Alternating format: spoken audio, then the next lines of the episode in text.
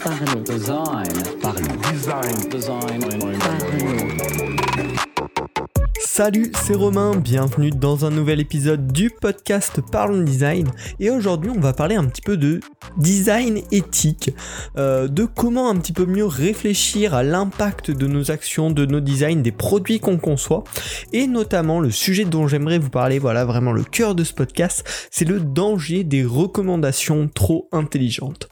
Donc voilà, c'est le sujet euh, qu'on va aborder dans ce podcast. Je vais vous donner un petit peu ma, ma thèse là-dessus, pourquoi il faut y faire gaffe, comment on peut détecter que c'est un petit peu trop, et puis bah, quelles solutions on peut y apporter? Mais vraiment, quand vous écoutez ce podcast, essayez de penser un petit peu plus large. Euh, moi, c'est un sujet auquel je réfléchis depuis longtemps. Euh, voilà, je l'avais noté dans les idées de podcast comme ça. Je me suis dit qu'aujourd'hui c'était le bon moment d'en parler.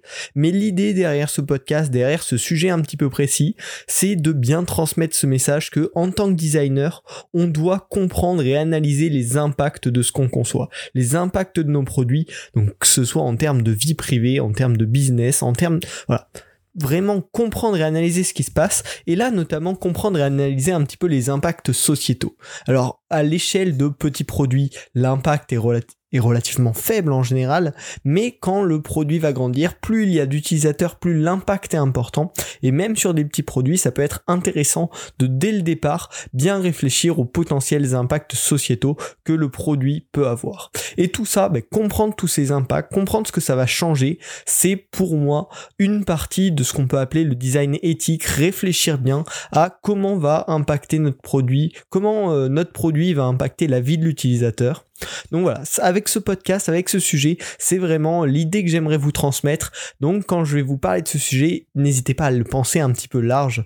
Et donc le but, bien sûr, tout ça, ça va être de savoir ensuite de trouver, de proposer des alternatives et des solutions pour une meilleure expérience utilisateur, tout simplement en bout de chaîne. hein. C'est ça le but c'est euh, trouver les problèmes dont l'utilisateur ne s'aperçoit peut-être pas dans son utilisation quotidienne, mais qui nous, avec une vision plus large, on s'en aperçoit et du coup on va faire ce qu'il faut pour le corriger.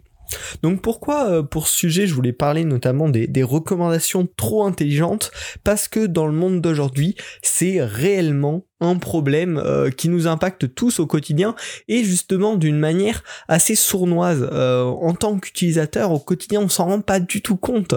Euh, le, le premier exemple là-dessus euh, c'est les plateformes de streaming. Donc on peut prendre en exemple Netflix ou YouTube qui ont des algorithmes de, de recommandations extrêmement puissants extrêmement intelligents qui sont également euh, remplis d'énormément de data hein, toute notre consommation des euh, précédents jours mois voire années, donc c'est vraiment énorme. Et ça, ça leur permet de nous proposer du contenu extrêmement pertinent, également de trier le contenu, de ne pas nous proposer les millions euh, de, de titres qu'ils ont sur leur plateforme, mais seulement de nous proposer ce qui nous intéresse. Et ça permet également que des plateformes très larges, au contenu très divers, se transforment finalement en plateformes adaptées à chacun. Chaque personne qui va aller sur Netflix ou sur YouTube va avoir son Netflix, son YouTube qui correspond à ses attentes par rapport à la plateforme et pas le Netflix ou le YouTube de tout le monde. Donc ça, c'est bien sûr des énormes avantages de tous ces algorithmes de recommandation extrêmement intelligents. Par contre, derrière, il va y avoir des vrais problèmes. Notamment si on parle de Netflix, il va y avoir un petit problème de monotonie du contenu. Si ça fait longtemps qu'on utilise Netflix, qui nous recommande toujours les mêmes types de séries, mêmes types de films selon ce qu'on a regardé, moi, c'est quelque chose que je ressens, que des personnes autour de moi m'ont dit qu'ils ressentaient, c'est l'impression de revoir finalement toujours un petit peu le même type de contenu. Parce qu'une fois qu'on s'est tapé 10, 20, euh, 30 séries de science-fiction par exemple, on va commencer à, voir, à un peu trop retrouver les patterns habituels. Et du coup, le contenu semble, commence à devenir un petit peu monotone et avoir une espèce de redite. Mais bon, ça c'est un petit problème en soi. Derrière, il y a surtout euh, une question de, fermeture d'esprit. Si on voit tout le temps les mêmes contenus, si on nous recommande tout le temps les mêmes types de contenu, on va s'habituer énormément à ce contenu, au fonctionnement des histoires à la mise en scène. Et du coup on va plus finalement avoir l'habitude de voir des choses complètement nouvelles, des choses complètement diversifiées qui nous donneraient de nouvelles idées, qui, qui stimuleraient notre créativité. Et finalement notre esprit va un petit peu se fermer, du moins l'esprit des utilisateurs. Et puis également, ça mène finalement sur le long terme à un oubli des possibilités.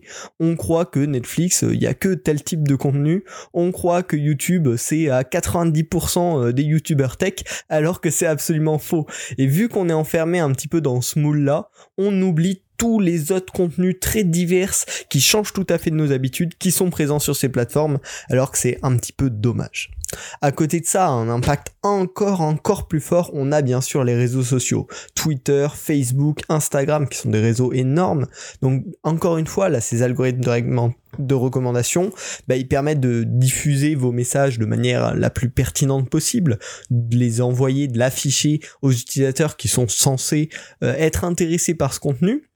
Et ça leur permet également de bah, proposer du contenu qui est proche de vos intérêts euh, quand vous êtes à la place du lecteur, euh, de voir uniquement des contenus qui peuvent potentiellement vous intéresser.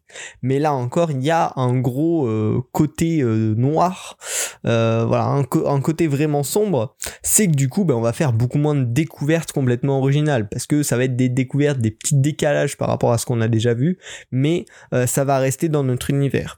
Et surtout, vraiment, le gros problème, c'est que ça va nous enfermer avec des gens qui pensent comme nous. ça, c'est un problème déjà au niveau de la créativité, mais c'est surtout un problème à plus grande échelle au niveau politique, au niveau niveau de la, façon dont on voit les choses, dont on voit le monde, si on est enfermé qu'avec des gens qui sont d'accord avec nous, bien sûr ça va nous enfermer dans ce modèle-là et c'est vachement dommage, encore une fois pour ce côté ouverture d'esprit. Hein. Euh, c'est plus remarquable quand on parle voilà vraiment de politique, de choix importants, mais euh, voir le même contenu tout le temps ou le même type de contenu tout le temps, ça met en place cette même fermeture d'esprit qui est vraiment dommage. Euh, donc on voit vraiment qu'il y a des énormes downsides sur ces euh, algorithmes de recommandation qui sont pourtant très pertinents, très malins et qui permettent un contenu plus pertinent au quotidien. Également, dans d'autres cas un petit peu moins majeurs, on va dire, euh, un peu moins, un peu moins existants, on peut imaginer une application de course qui va vous recommander euh, de nouveaux produits, mais qui va vous recommander de nouveaux produits qui correspondent que à ce que vous avez l'habitude de prendre. Donc, si vous vous alimentez relativement mal, on va vous inciter à vous alimenter tout aussi mal. Donc c'est un petit peu dommage. Voilà, si, si vous êtes le product owner d'une application de ce type, ça va être dommage de ne pas peut-être aussi également essayer de pousser un petit peu vos utilisateurs vers une nourriture plus saine. Euh, également pareil avec une application de musique, si on vous joue que de la musique qui correspond au style que vous écoutez tout le temps, vous allez rater 95% euh, de la bibliothèque musicale euh, disponible, alors que peut-être qu'il y aurait des choses qui vous intéresseraient au fur et à mesure de votre maturité. Il y a des styles qu'on n'aimait pas forcément, qu'on apprend à aimer. Et donc c'est un petit peu dommage de s'enfermer justement que dans de la recommandation pertinente par rapport à ce qu'on aimait il y a 10 euh, minutes, il y a un an, il y a 5 ans ou il y a 10 ans. Ça nous enferme dans ce moule au lieu de nous permettre d'évoluer. Donc finalement en tant que designer, qu'est-ce qu'on peut faire à ce moment-là? Ben Déjà la première étape, ça va être d'identifier qu'il y a un problème. Où est ce problème? À qui? Euh, Pour qui apparaît ce problème? Bien sûr, ça c'est le premier point, et c'est pour ça que j'ai pris un exemple un petit peu euh, large aujourd'hui sur ce podcast pour le danger des recommandations trop intelligentes par exemple, mais ça peut être un problème tout à fait différent euh, avec votre produit. Et ensuite, l'idée, bah, par exemple dans le cas des dangers des recommandations, ça va être d'introduire une part de recommandations aléatoires, 100% aléatoires ou euh, mitigées, un petit peu influencées par les intérêts, mais pas forcément qui va dans le même sens. Par exemple, si on parle d'opinion, pour contrebalancer en fait tout ce contenu qui va dans le sens de l'utilisateur, avec une part de contenu non choisi ou un petit peu plus subversif par rapport à son modèle de pensée habituel. Donc là, c'est la solution au problème des recommandations mais si vous identifiez un autre problème avec un impact un petit peu sociétal comme ça dans votre produit, il faudra trouver la solution adaptée.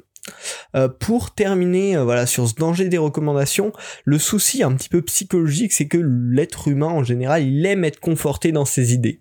Donc si il pense quelque chose, qu'il voit un contenu, deux contenus, trois contenus qui pensent comme lui, ben bien sûr, il va pas vraiment réfléchir et se dire ben j'ai raison.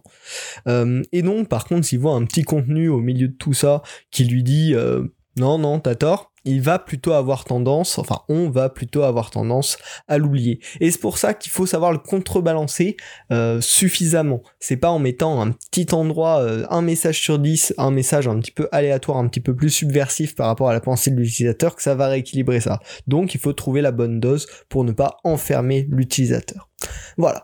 Donc finalement, vraiment, le grand message de ce podcast, c'est qu'il faut toujours penser à analyser l'impact euh, de vos choix de design dans les produits euh, pour voir s'il n'y a pas de downsides comme ça un petit peu cachés, comme on l'a avec le système des recommandations qui aujourd'hui est utilisé massivement par de nombreux produits. Donc il faut pas hésiter à prendre ce recul, à prendre ce temps pour voir qu'est-ce que ça apporte, mais aussi quelles sont les problématiques liées à certains patterns. Donc j'espère que ce podcast t'aura aidé justement à prendre un petit peu ce recul sur le produit sur lequel tu travailles ou sur les produits sur lesquels tu travailles en ce moment. Peut-être à trouver comme ça euh, certains points auxquels tu n'avais pas pensé pour les contrebalancer. Si c'est le cas ou si juste ce podcast t'a intéressé, t'a donné de nouvelles idées, n'hésite pas à le partager autour de toi. Ça aide le podcast à grandir. Donc euh, voilà, c'est super plaisant, ça fait grandir la communauté. C'est assez chouette, donc vraiment, n'hésite pas à le partager, ça me ferait plaisir. Tu peux également me retrouver sur Twitter pour euh, discuter un peu plus en détail du, sujet de ce podcast. Mon nom est dans la description. Et puis on se retrouve la semaine prochaine pour un nouvel épisode du podcast Parlons Design. Salut.